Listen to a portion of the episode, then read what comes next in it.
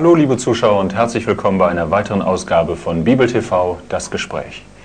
Ich nehme an, dass es Ihnen so geht, wie es den meisten Bundesbürgern geht, dass sie nämlich, wenn sie an Ursprung der Welt denken, an Evolution denken, dass sie an Urknalltheorie denken und ähnliches. Es gibt nur wenige Menschen, die das in Frage stellen und kritisieren.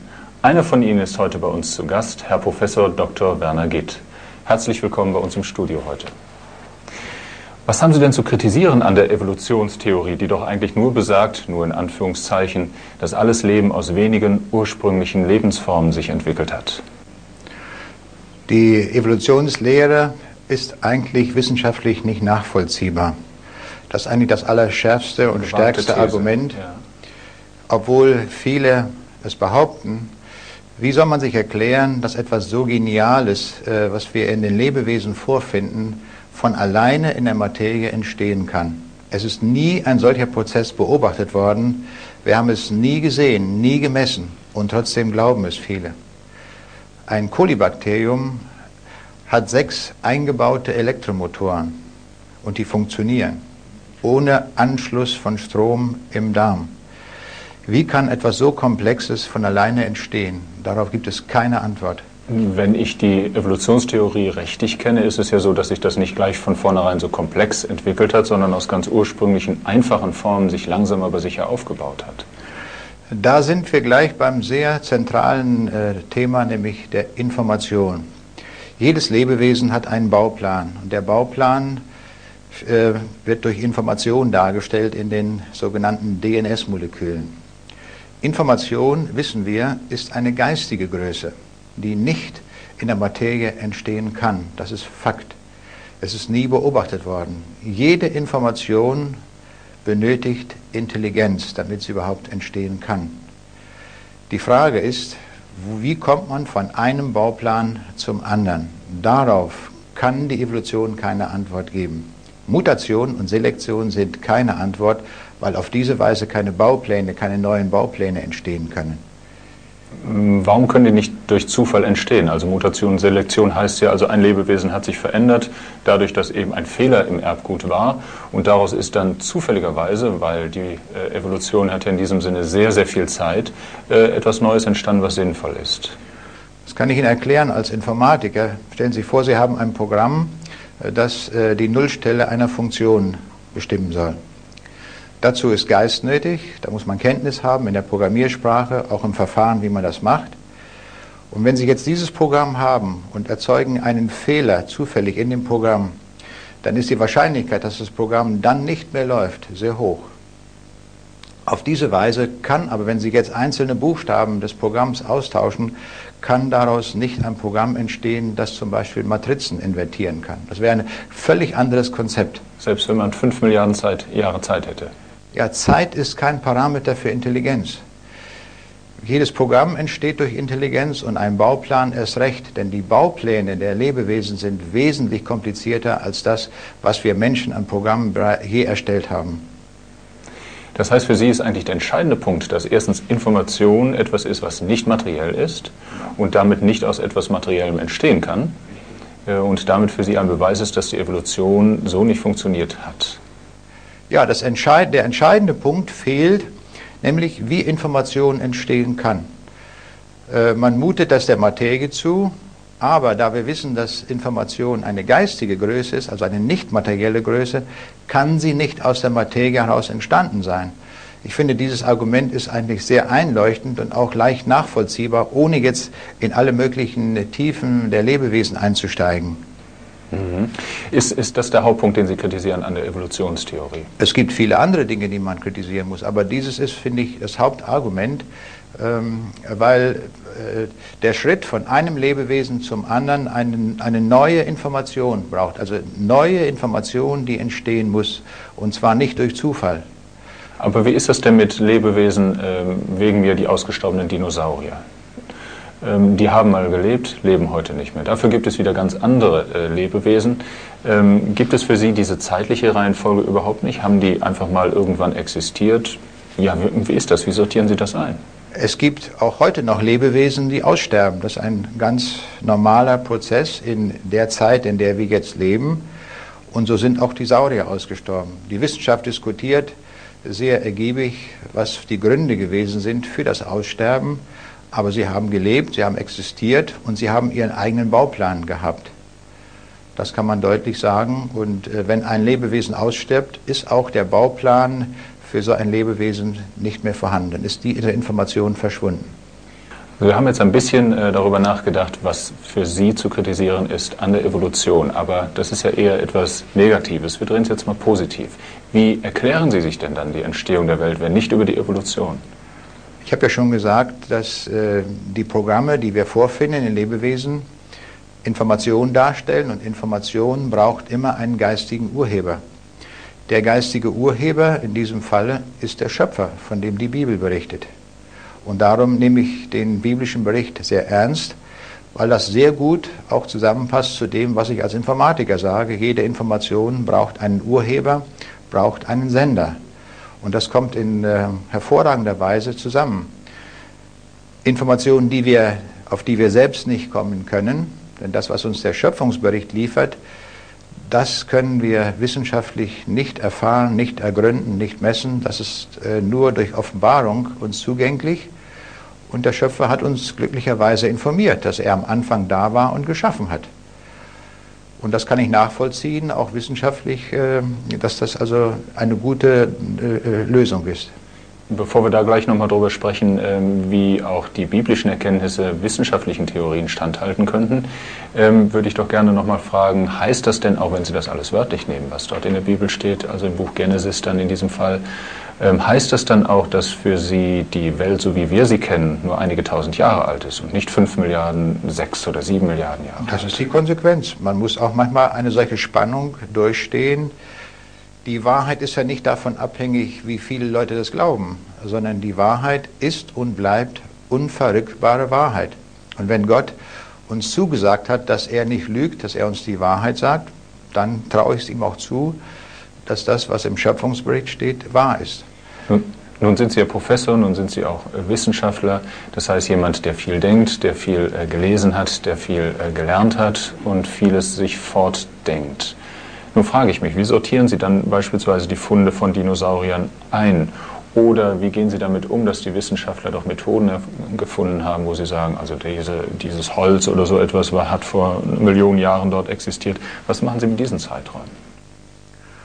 Die Frage der Zeiträume lässt sich so beantworten. Man muss generell unterscheiden äh, zwischen den physikalischen Methoden, die auf Langzeitmethoden äh, beruhen und solche, die Kurzzeitmethoden sind. Eine Kurzzeituhr in der Physik ist die C14-Methode.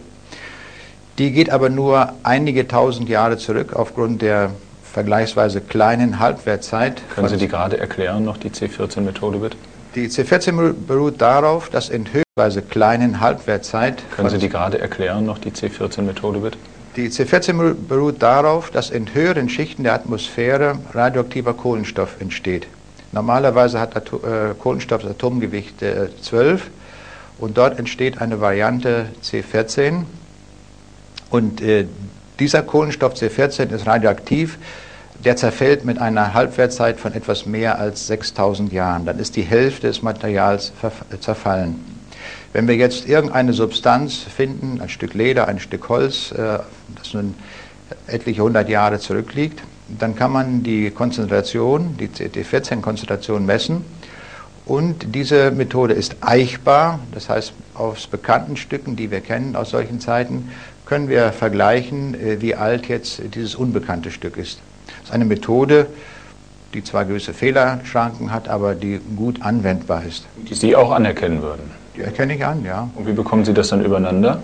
Die Langzeitmethoden, die sind nun von generell anderer Art. Sie sind erstmal nicht eichbar. In der Physik ist sehr wichtig, dass man etwas eichen kann, wie bei einem Thermometer, wo man eine Skala ranmachen kann und sagen, jetzt ist das gerade die Temperatur. Die Langzeitmethoden sind deswegen nicht eichbar, weil wir die Anfangsmenge des äh, zerfallenen Materials nicht kennen. Wir wissen nicht, wie viel Uran es gab äh, oder auch andere radioaktive Substanzen, äh, die es bei der Schöpfung gegeben hat. Das ist eine unbekannte und aus diesem Grunde ist, sind diese Methoden prinzipiell nicht eichbar. Sagen Sie mir nochmal genauer, was verstehen Sie jetzt unter Langzeitmethoden? Also äh, wenn die Wissenschaft sagt, ein Dinosaurier ist vor keine Ahnung, 20 Millionen Jahren, ich weiß nicht, wann die gelebt haben, muss ich jetzt ehrlich, ehrlich sagen, jedenfalls nach der normalen Naturwissenschaft. Ist das für Sie eine Langzeitmethode? Das ist Langzeit. Wenn es in die Millionen Jahre geht, sind das Langzeitmethoden. Die C14-Methode kann man anwenden, 5000 Jahre, wenn es hochkommt, 10.000 Jahre zurück. Dann verlieren sich die Messwerte äh, in Ungenauigkeiten, in, äh, äh, im Rauschen, sodass man kein Nutzsignal mehr entnehmen kann. Wenn es in die Millionen Jahre geht, das nenne ich dann die Langzeitmethode. Und das, die stellen Sie einfach in Zweifel, weil Sie sagen, ja. Voraussetzungen, wie viel Menge es dort gegeben hat, wissen ja. wir gar nicht. Die kennen wir nicht, wir können sie nicht eichen. Ja. Sodass Sie für sich sagen könnten, ich komme auch damit klar, dass die, die Welt 4000 Jahre alt ist und alle anderen Methoden sind in dem Sinne falsch zu messen. Nicht 4000 Jahre, ich würde schon sagen 6000 Jahre äh, plus äh, einige der Zeit dazu, das können 2000 Jahre, 3000 sein. Das kann man nicht so genau festlegen, aber der grobe Rahmen ist von der Bibel vorgegeben, dass es sich um einige tausend Jahre handelt und nicht, dass es sich um Millionen Jahre handeln könnte. Ich fragte mal nach den Naturgesetzen. Also das heißt für Sie, Gott hat sich äh, ja, hingesetzt, ich spreche jetzt mal ein bisschen banal aus, und hat eine Idee gehabt von dieser Welt und hat die vor 6000 Jahren so hingesetzt, wie sie ist, mit allen Naturgesetzen, die wir finden. Ist das so richtig? Und das heißt, die Naturgesetze sind dann nicht, sind dann nur der Rahmen für die Schöpfung oder umgekehrt? Die Naturgesetze sind das Ergebnis der Schöpfung. So wie die Sterne geschaffen worden sind und die Erde und alles Leben in sechs Tagen, wie die Bibel sagt. Gott hat übrigens gesprochen, durch Sprechen äh, entstand diese Welt, nicht durch Urknall, sondern durch die Rede Gottes, durch seine Vollmacht äh, wurde das Universum in Existenz gerufen. Und äh, dadurch existiert alles, diese Welt ist also auf diese Weise entstanden, das glaube ich, und das passt auch gut zu anderen Fakten, äh, die ich sonst beobachte. Nennen Sie diese Fakten nochmal. Die Herkunft der Information, die Herkunft der Intelligenz, äh, die wir überall in den Lebewesen finden, äh, die Messmethoden, die die Lebewesen an, anwenden, sind hochpräzise, sehr genau eine Schlange kann zum Beispiel 3000 Grad äh, Temperaturdifferenz messen. Und das sind genial ausgefeilte Systeme, die wir in den Lebewesen finden. Das kann nicht durch Zufall entstanden sein. Da ist einfach, dass ich sage, hier ist ein genialer, ein weiser Schöpfer am Werk gewesen, äh, der sich das ausgedacht hat und der das quasi zeitlos schaffen kann. Wenn er allmächtig ist, wenn er alle Macht hat, braucht er auch keine Zeit. Er hat, es war sein Wille, das nun gerade in sechs Tagen zu tun. Hätte es auch in sechs Nanosekunden tun können. Aber sind denn ja, beispielsweise Lichtgeschwindigkeit, all diese Messmethoden, Sie haben da eben schon darüber gesprochen, aber dass das Licht eben so und so viel Zeit braucht, um zu einem ganz bestimmten Punkt zu kommen. Dadurch, dass man, es gibt ja auch diese Spektralmessungen, die man da macht, um das Alter eines Sterns herauszufinden. Sind das alles Illusionen dann oder sind das einfach Naturgesetze, die so geschaffen worden sind, sodass wir den Eindruck haben, das sei so alt? Also zunächst mal die Naturgesetze gibt es, kann man sagen, seit Abschluss der Schöpfung. Als der sechste Tag beendet war, von da an galten die Naturgesetze. Während dieser sechs Tage galten andere Dinge. Da hat ja Gott geschaffen. Der, der Erschaffungsprozess lässt sich mit Hilfe der Naturgesetze nicht erklären. Das ist also das grundsätzlich andere, was wir berücksichtigen müssen. Was wir mit Hilfe der Naturgesetze jetzt tun, ist, wir beobachten unsere Welt, die jetzt abläuft mit Hilfe der Naturgesetze. Und eines der Naturgesetze ist zum Beispiel die Lichtgeschwindigkeit, von der Einstein äh, gesagt hat, das war eine geniale Idee, dass diese Geschwindigkeit eine konstante Größe ist in der Physik, die also unveränderlich ist. Und ebenso alle anderen Gesetze, das Gravitationsgesetz und viele andere Gesetze, die wir von der Physik her kennen, sind gültig seit, dem Schöpfungs, äh, seit Ende der Schöpfung. Im Evolutionskonzept denkt man ganz grundlegend anders, weil man da behauptet, die Naturgesetze würden geradezu äh, befähigt sein, Leben zu erschaffen. Das konnte aber mit Hilfe keines einzigen Naturgesetzes gezeigt werden. Es gibt keinerlei Experimente, die so etwas belegen. Und das ist für Sie auch der Einspruch, von dem Sie sagen, das ist eigentlich wissenschaftlich belegbar, dass das in der Evolutionstheorie nicht wissenschaftlich belegbar worden ist, dass, dass das Leben so entstehen konnte. Ja, Mhm. Denn ich, ich frage ich frag das so kompliziert, weil ich mir immer denke, also es wird ja Evolutions, es gibt viele Evolutionswissenschaftler, die ja nun auch denken, das ist eine Wissenschaft, was sie betreiben. Und äh, da muss es doch auch wissenschaftliche Argumente gegen ihre Theorien geben, also gegen die Theorien der Evolutionstheoretiker. Und da sagen sie, das ist, weil das Leben nicht aus etwas Materiellem entstehen kann. Ja, weil das Leben selbst ist ja auch nochmal eine nicht materielle Größe. Wenn man vergleicht eine tote Ameise und eine lebende Ameise, die haben ja noch das, die gleiche Masse. Und doch ist eine lebende von einer toten grundlegend unterschieden. Und bei Menschen genauso. Eine, eine Leiche ist etwas anders als ein lebender Mensch. Da ist noch etwas. Nun könnte man ja sagen, der Mechanismus, der das am Leben erhalten hat, sei es, dass das Herz nicht mehr schlägt oder das Gehirn nicht mehr arbeitet, äh, ist dafür verantwortlich, dass das Leben raus ist. Was auch immer dann das Leben wieder ist. Das wäre die materielle Denkweise, dass man alles der Materie zutraut. Aber nach der Bibel äh, ist das nicht der Fall, sondern die Bibel sagt uns, dass der Mensch eine materielle Komponente hat und auch eine nicht materielle Komponente, nämlich die Seele und der Geist, die von Gott kommen. Gott schuf ja zunächst einmal ähm, den Leib des Menschen und dann heißt es im Schöpfungsbericht, dass Gott eben den lebendigen Odem einblies. Also es ist ein, ein nicht materieller Anteil, der von Gott kommt. Und das hat erst das Leben ausgemacht. Mhm. Und darum ist es äh, vernünftig auch äh, die Denkweisen in der Wissenschaft über den Menschen, dass wir beides berücksichtigen. Und wenn wir eine nur materielle Denkweise haben, die muss automatisch falsch sein. Die trifft die Wirklichkeit nicht. Wie reagieren eigentlich wissenschaftliche Kollegen auf Ihre Thesen? Nehmen Sie sie nicht ernst oder gehen die in Auseinandersetzungen? Also ich habe viele Vorträge gehalten an Universitäten über diese Thematik, insbesondere natürlich aus meinem Fachgebiet heraus bezüglich der Information und der Entstehung von Informationen.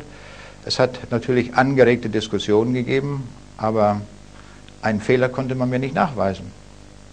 Man musste zugeben, dass Information etwas ist, äh, das nur durch Intelligenz entstehen kann. Das haben dann auch äh, Evolutionswissenschaftler so ja, zugegeben. Zumindest konnten sie es nicht ab, äh, ablehnen. Sie, Fakt äh, ist Fakt. Sie versuchen ja äh, wissenschaftlich zu argumentieren auf allen Feldern Ihrer Wissenschaft und auch auf anderen Feldern der Wissenschaft. Gibt es eigentlich eine wissenschaftliche Methode, mit der Sie sagen würden, der Wahrheitsgehalt der Bibel lässt sich auch äh, darüber feststellen? Denn das ist für Sie ja der Dreh- und Angelpunkt, wenn Sie sagen, die Bibel ist das Zeugnis dafür und das ist für mich ja, die Grundlage darüber feststellen. Denn das ist für Sie ja der Dreh- und Angelpunkt, wenn Sie sagen, die ja. Bibel ist das Zeugnis dafür und das ist für mich ja, ja die Grundlage. Ist die Bibel wahr oder nicht? In und diese Frage immer im wissenschaftlichen ja, Sinne. Im wissenschaftlichen ja. Sinne. Also es gibt äh, für mich jedenfalls einen sehr plausiblen äh, Grund, äh, auch wissenschaftlich nachzuvollziehen, dass die Bibel wirklich wahr ist in allem. Und zwar sind, gibt es in der Bibel 3268 prophetische Aussagen. 3268, die sich erfüllt haben. Es gibt natürlich noch mehr. Nennen Sie mal bitte ein paar Beispiele. Zum Beispiel die Geburt Jesu wird im Alten Testament angekündigt, im Buch Micha, äh, dass äh, der Messias geboren werden wird in Bethlehem.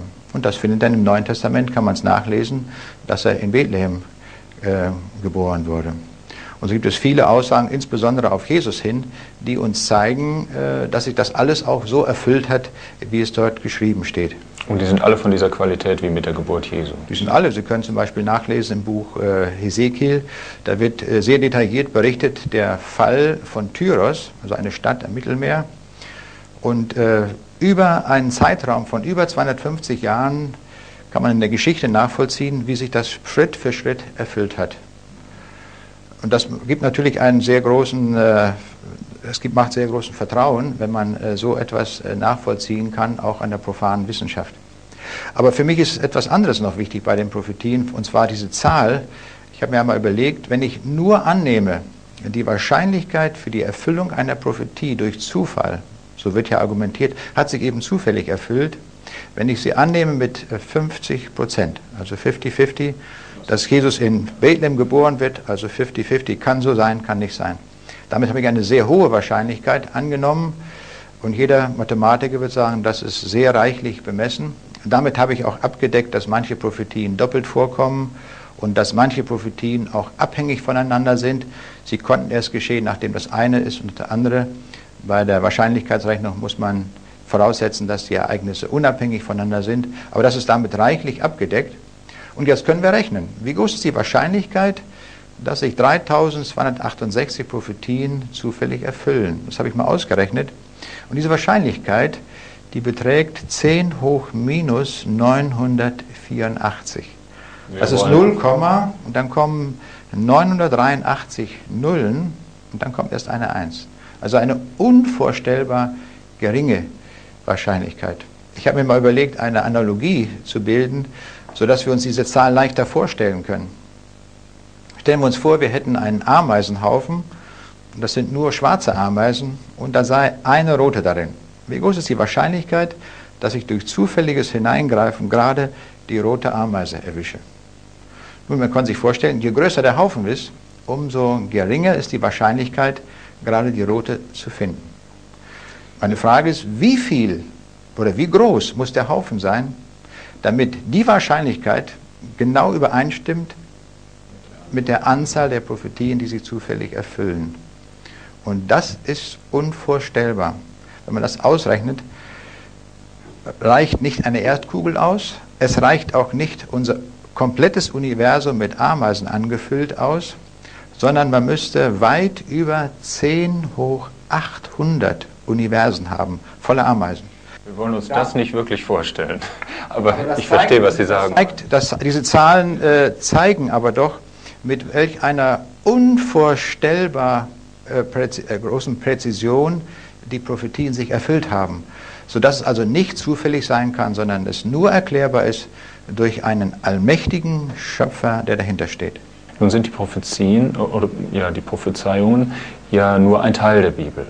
Ähm, die Entstehungsgeschichte, also in Genesis 1, äh, ist ja jetzt keine Prophezie, sondern das ist ja einfach passiert. Ähm, das heißt, wenn Sie den Wahrscheinlichkeitsgehalt auf die Prophetien oder so etwas beziehen, heißt das ja noch nicht unbedingt, dass das andere auch wahr ist.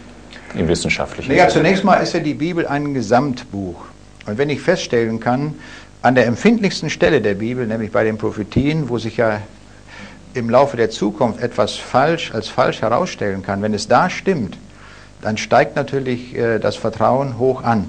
Und das stimmt ja überein mit dem, wenn Jesus in Johannes 17, Vers 17 betet, dein Wort ist die Wahrheit.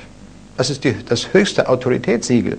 Das ist mehr wert, ob Nietzsche oder Goethe oder wer ein positives Wort zur Bibel sagt. Wenn der Sohn Gottes sich dazu bekennt, die Bibel ist wahr, wer bin ich Mensch, dass ich da etwas gegenhalte? Dann sage ich, das kann ich akzeptieren.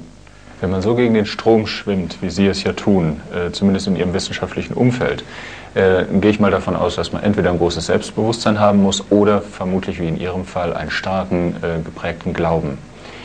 Ähm, was hat eigentlich Ihren Glauben so stark gemacht, dass Sie das so standhalten können und äh, diese Theorien so äh, fortschreiben können? Also ich habe mich 1972, das war in der Stadthalle in Braunschweig, bekehrt, nachdem ich eine klare biblische Botschaft gehört habe. Und von da an fing ich sofort an, die Bibel zu lesen und auch nachzuprüfen, die verschiedenen Dinge, die dort geschrieben sind, ob das mit dem Leben übereinstimmt, was dort geschrieben steht, ob das mit der Geschichte übereinstimmt. Und auch solche Rechnungen habe ich einmal angestellt, wie eben mit der Prophetie. Und bin eben zu dem Ergebnis gekommen, dass man der Bibel voll vertrauen kann, ohne Abstriche. Wenn wir irgendwo Abstriche an der Bibel machen, ist das unser eigener Verlust. Ich finde es deswegen so äh, sehr wichtig, dass wir der ganzen Bibel vertrauen, denn sonst, wenn die Bibel nicht stimmen würde, dann äh, wie sollten wir glauben, äh, dass die Heilsgeschichte stimmt? Die Bibel sagt, dass wir durch Jesus in den Himmel kommen. Dann ist diese Frage ja auch irrelevant, äh, wenn die Bibel nicht stimmt. Dann kann man das genauso in Frage stellen wie jede andere Stelle der Bibel auch. Das ist richtig. Wo nehmen Sie diese Gewissheit her? Also, dass Sie aus sich heraus sagen können, für mich ist das wahr. Ähm, kommt das aus dem Gebet heraus, aus Begegnungen? Äh, was macht Sie so sicher, dass das so stimmt? Ja, vielleicht dadurch, dass ich äh, mich viele Jahre mit der Bibel beschäftigt habe, dazu auch Vorträge halte und auch sehr viel Kritik bekommen habe in Vorträgen, das ist klar. Und äh, wenn dann Fragen kommen, darüber kann man wieder nachdenken und dann kommt man wieder ein Stück weiter. Jedenfalls, dass die Bibel wahr ist, äh, dessen bin ich mir sehr gewiss. Da würde ich also keinen Millimeter von wegstreichen. Professor Gitt, leider sind wir schon wieder am Ende unserer Sendung. Deswegen müssen wir hier schon wieder abbrechen. Ich hoffe, dass es äh, für Sie, liebe Zuschauer, spannend war, etwas zu hören, was komplett gegen den geläufigen Strom geht, dass Sie einige Anregungen mitgenommen haben. dass Sie diese Sendung für sich interessant fanden und wieder einschalten, wenn es heißt Bibel TV, das Gespräch.